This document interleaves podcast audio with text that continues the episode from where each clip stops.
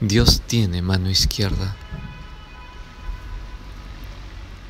La misma tarde que compré mi Cristo, le pregunté al anticuario dónde estaría el brazo derecho.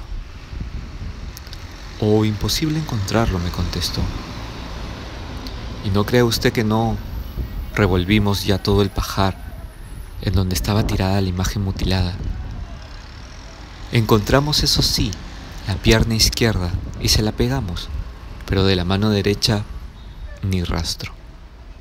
El anticuario no sabía, Señor, por dónde andaba tu mano derecha, pero tú, tú sí que lo sabes. La estás desclavando continuamente y se te escapa siempre. No, no me extraña que no la tengas. Anda por ahí, invisible pero eficaz. ¿Quién no siente de vez en cuando el suave roce de la mano llagada de Cristo? Esa mano invisible que sin llamar a la puerta se mete en todas partes, en el hospital, en el lecho de muerte, en la oficina, en el despacho, en la fábrica, en el cine, en el teatro se cuela de puntillas como una ráfaga luminosa y musical. No podemos dar un paso por la vida sin tropezar con la mano de Dios. Pero tú, Cristo mío roto, solo tienes mano izquierda. Y me imaginé que decía, después de sentir que mi Cristo sonreía silencioso. Qué poco y mal me conoces. ¿Qué sería de ustedes los hombres si yo no tuviera mano izquierda? La tengo, pero no para evitar que me crucifiquen, sino para conseguir que mi Padre no los condene. Yo no uso mi mano izquierda para salvarme de la cruz sino para salvarlos del infierno. ¿Lo comprendes ahora? Toda la aventura trágica y divina de nuestra vida está en dejarnos guiar por las manos de Dios. Pero hay en nosotros un elemento difícil, esquivo, peligroso, la libertad. Y Dios la respeta misteriosamente infinitamente. Para conquistarnos Dios dispone de dos manos, la derecha y la izquierda, que representan dos técnicas y dos tácticas. La mano derecha es clara, abierta, transparente, luminosa. La mano izquierda busca atajos, da rodeos, es cálculo, diplomacia, no tiene prisa. Si es necesario, actúa a distancia y finge la voz. Pero aunque izquierda no es maquiavélica ni traidora, porque la mueve el amor. Para cada alma, Dios tiene dos manos, pero las emplea de modo distinto, porque todas las almas son diferentes con la derecha, como a palomas blancas o a ovejas dóciles.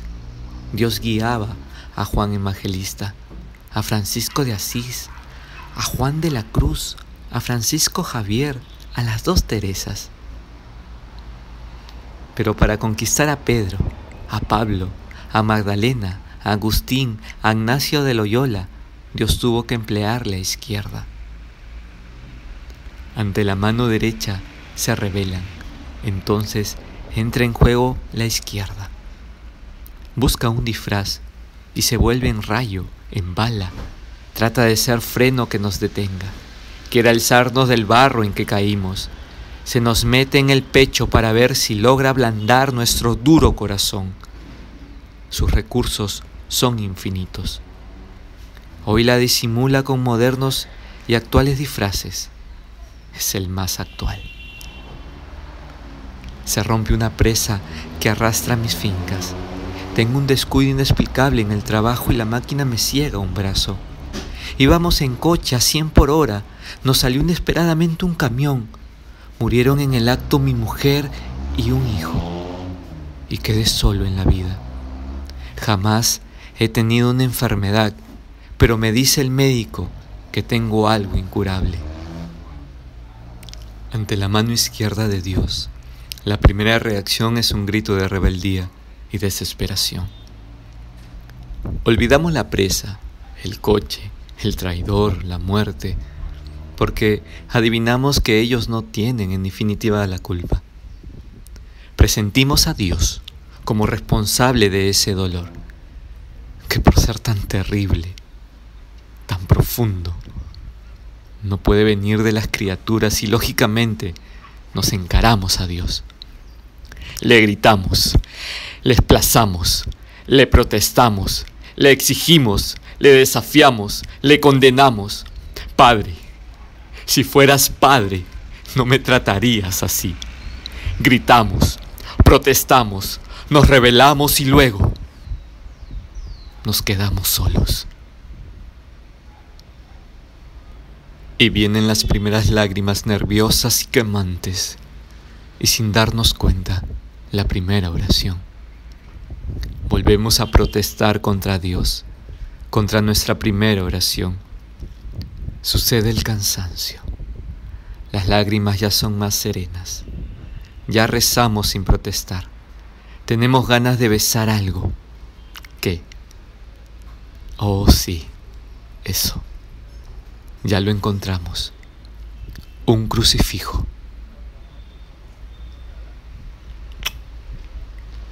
Con un beso le decimos a Dios que está bien lo que Él disponga. Terrible, violenta, dura, implacable, pero bendita mano izquierda de Dios. Se formulan absurdas expresiones. Bendita presa que se rompió arrasó mi fábrica, pero me acercó a Dios. Yo andaba muy lejos de Él. Cristo mío roto, te lo digo en nombre mío y de todos, porque todos somos valientes para pedírtelo desde ahora. Señor, si no basta para salvarnos la ternura de tu mano derecha, desclava tu izquierda. Disfrázala de lo que quieras. Fracaso, calumnia, ruina, accidente, muerte Cristo, que seamos hijos de tu mano, de tu derecha o de tu izquierda. A la cabecera de tu cama, amigo, o en tu mesita de noche, tienes un Cristo clavado en la cruz. ¿Por qué esta noche, antes de acostarte, no le besas la mano izquierda? Dios sabrá compensarte ese gesto de valor y resignación cristiana.